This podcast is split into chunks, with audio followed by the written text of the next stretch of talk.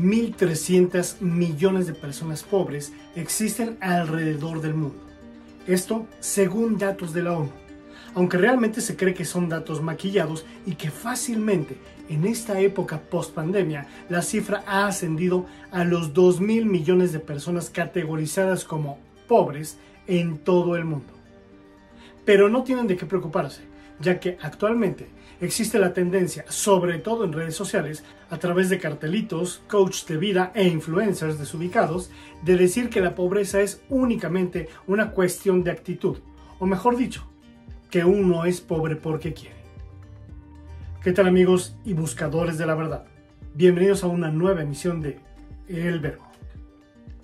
Posiblemente ustedes se estén preguntando el por qué estoy hablando de esto y qué tiene que ver con la temática de la divinidad o las religiones.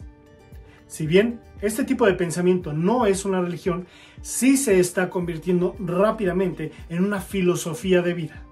Es decir, cada vez más personas creen firmemente como método de vida que la pobreza o la riqueza es ocasionada porque la gente así lo decide como si eligiera ser creyente o ateo, o elegir café americano o capuchino. Y puede ser que algunos de ustedes, mis queridos amigos y buscadores de la verdad, me digan que sus abuelos, padres, tíos o ustedes mismos han logrado salir de la pobreza y hoy por hoy se encuentran bien posicionados económica y socialmente. Todo gracias a su esfuerzo y trabajo. Y por lo anterior, si ustedes y su familia lo lograron, todos pueden lograrlo. Y es cierto, existen miles de casos de personas que lograron salir a flote en la vida. Y no solo eso, sino que ahora gozan de una buena o excelente posición y logran darle a su familia una gran vida. De hecho, voy a contarles un secreto. Mi abuela materna es uno de esos casos. De haber sido una niña que vivió en una gran pobreza, ella, a base de su esfuerzo, trabajo y mucha visión en los negocios, logró grandes cosas y vivir de gran manera. Viajar por el mundo, comer y vestir bien, etc. Así que yo debería de estar del lado de los que afirma que uno es pobre porque quiere. Pero no es así. Ya que antes de decir esta barbaridad, es bueno entender sobre desigualdades y la falta de oportunidades que tienen algunos y otros no. Uno es pobre porque quiere es un sofismo, lo cual es un argumento o raciocinio falso formulado con la finalidad de inducir a las personas a vivir en un error. Según datos de Oxfam, la cual es una institución internacional que realiza labores humanitarias, las dos terceras partes de la riqueza del mundo, o mejor dicho, de la gente rica del mundo, no proviene del esfuerzo, sino que es producto de herencias, monopolios, negocios o tratos corruptos etc. Pero esto no es ningún secreto. Lo vemos a diario con todos los beneficios fiscales que gozan las empresas más grandes y poderosas, sobre todo en Latinoamérica, mientras que con las empresas o emprendedores pequeños el fisco es totalmente rígido e implacable. Según datos de la UNICEF, un niño en condiciones de pobreza tiene dos veces más posibilidades de morir antes de los 5 años. Doble posibilidad de padecer desnutrición antes de los 5 años y si aparte de eso, si es del sexo femenino, seis veces más posibilidades de no terminar la escuela por tener que dedicarse a labores del hogar o trabajar. He de confesar que hace muchos años yo también pensaba así, que la gente era pobre porque quería, porque no ahorraba, porque no estudiaba, porque no buscaban mejores empleos, porque se conformaban y todo eso. Sin embargo, con el pasar de los años me di cuenta que no siempre es así. Y si tú piensas como yo pensaba, espero hoy hacerte cambiar de opinión. La pobreza no es para nada una cuestión de actitud. La gente que repite esto pareciera que nunca han leído un informe serio sobre pobreza. Además, que resulta terriblemente cruel responsabilizar a las personas de un problema cuya escala escapa a su control. Me gustaría preguntar a todos aquellos coaches de negocios o personas que siguen esa filosofía de vida, ¿cómo es que va a salir alguien del remolino de la pobreza únicamente con sus sabios consejos? Cuando ni siquiera tuvo la oportunidad de una buena alimentación en sus primeros cinco años de vida, como declaran los datos de la UNICEF. La desnutrición infantil es un influyente de alto impacto, ya que esto afecta en el desarrollo cognitivo y físico del individuo, lo que le hará más propenso a enfermedades, lo que le traerá una esperanza de vida más corta, además de provocarle tener un coeficiente intelectual inferior que se traduce en un pensamiento y o razonamiento no adecuado y sin importar cuántas personas traten de inspirarlo diciéndole que los pobres son pobres porque quieren, las probabilidades de que termine la educación media son escasas y ni hablar de la casi nula posibilidad de culminar una carrera universitaria.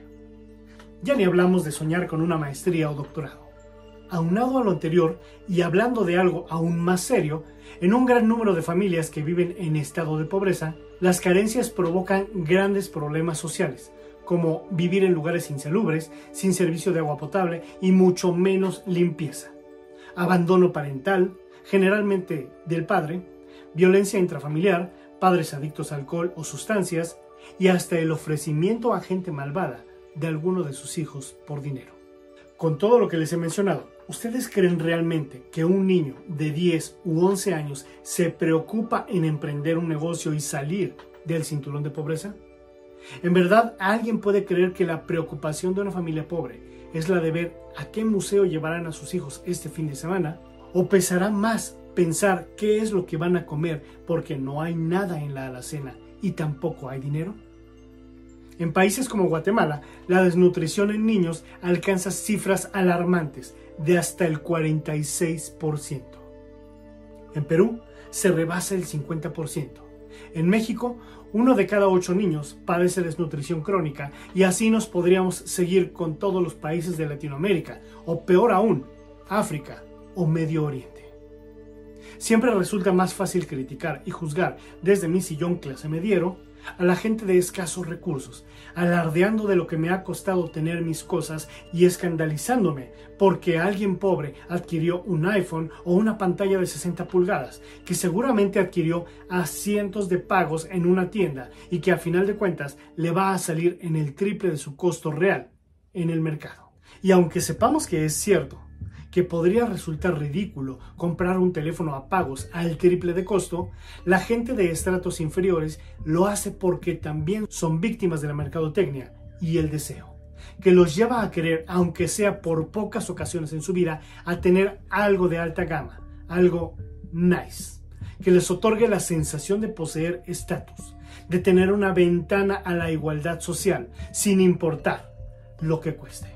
Y esto es lo que realmente molesta a la clase media, que la gente pobre quiera poseer este tipo de dispositivos, ropa o cosas en general, ya que creemos que los pobres deben lucir como pobres, que deben tener pocas cosas de pobre, ropa de pobre y celulares de pobre, pero sin internet, porque eso ya no es de pobres. Esto según la concepción clase mediera. Y es que desde nuestra posición sabemos que si tenemos dinero deberíamos invertirlo en buena comida, educación, ropa, seguros de salud, de vida, en fin, tratar de mantener o mejorar nuestras condiciones de vida. Pero la gente pobre, que ha vivido la mayor parte de su vida de una manera indigna, siente que adquiriendo cosas costosas y vistosas obtendrá un poco de dignidad.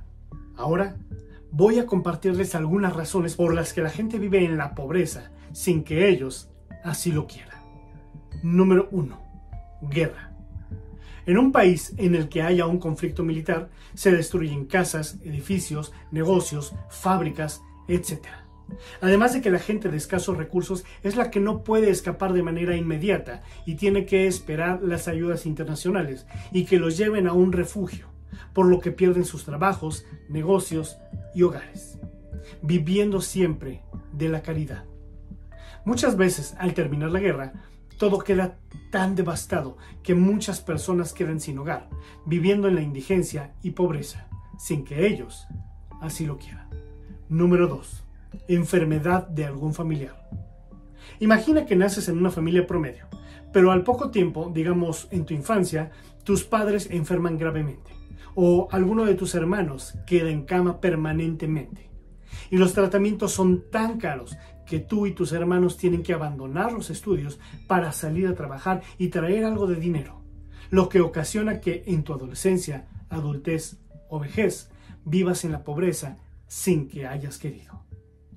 Número 3. Vivir en una dictadura. Ahora imagina que naces en un país en el que haya un gobierno dictador, como Corea del Norte, por ejemplo, en donde la gente no puede elegir qué quiere estudiar. Si eres hijo de campesinos, deberás ser campesino. Si naces en una familia pobre, no puedes elegir ser arquitecto o físico nuclear, sino que te tocará ser obrero, chofer o velador de una fábrica. Vivirás pobre, sin que así lo quieras. Número 4. Vivir bajo una ideología religiosa estricta. En países radicales musulmanes, las mujeres tienen prohibido asistir a la universidad o aspirar a un gran puesto de trabajo como directora de una empresa o ingeniera en sistemas por lo que las orillan a casarse y sujetarse a lo que gane su esposo. Pero si éste muere o enferma, la mujer y sus hijos deben vivir únicamente con las miserables ayudas que el gobierno les da, por lo que ella y sus hijos estarán condenados a vivir pobres, aunque así no lo quieran. Número 5. Malas decisiones en la juventud.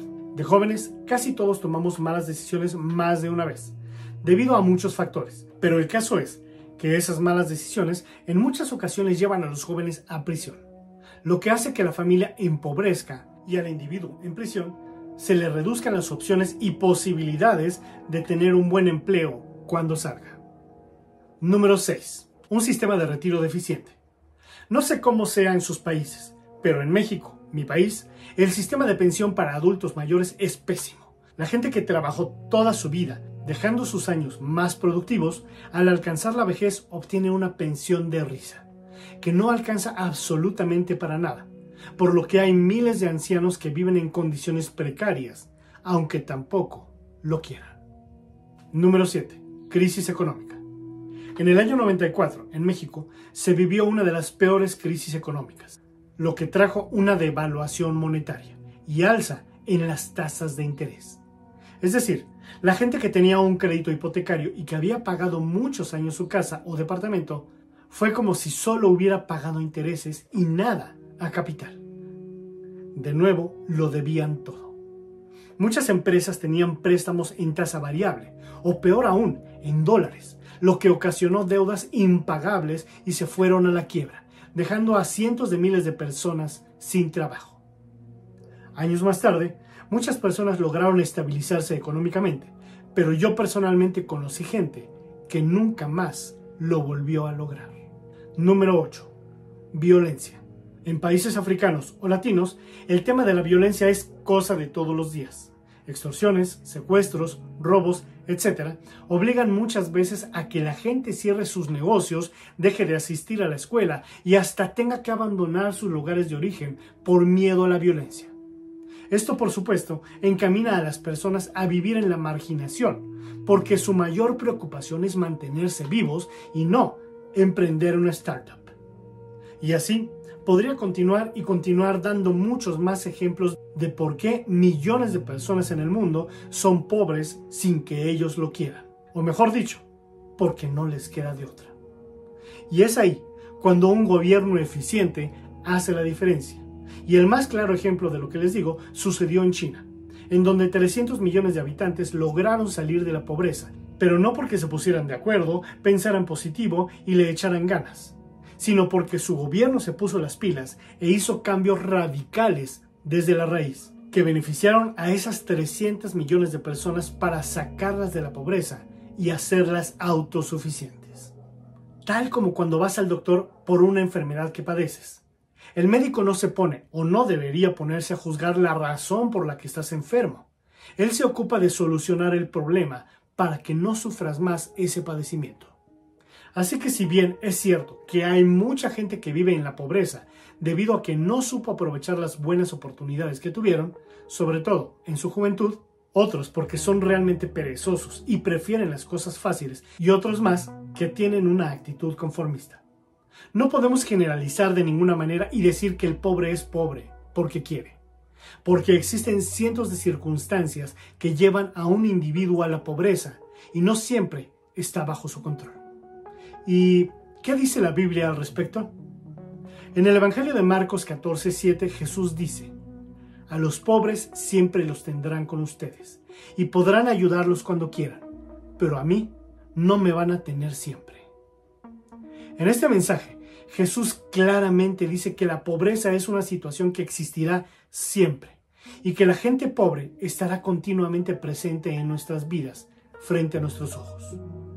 Luego, Jesús nos invita a brindarles nuestra ayuda cuando queramos, no así a criticarlos y juzgarlos cruelmente como comúnmente hacemos. En los años que viví en Colombia, conocí muchos venezolanos que inmigraron desde su país debido a la dictadura que se vive en Venezuela. Muchos de ellos eran profesionistas que tenían un hogar y buena posición económica y social, con buenos empleos o negocios prósperos. Pero todo se vino abajo a raíz de la dictadura y tuvieron que abandonar su hogar y su país para irse a vender café o pedir dinero en las calles de Colombia, ya que nadie les daba trabajo o si les daban era muy mal pagado. Víctimas de la injusticia.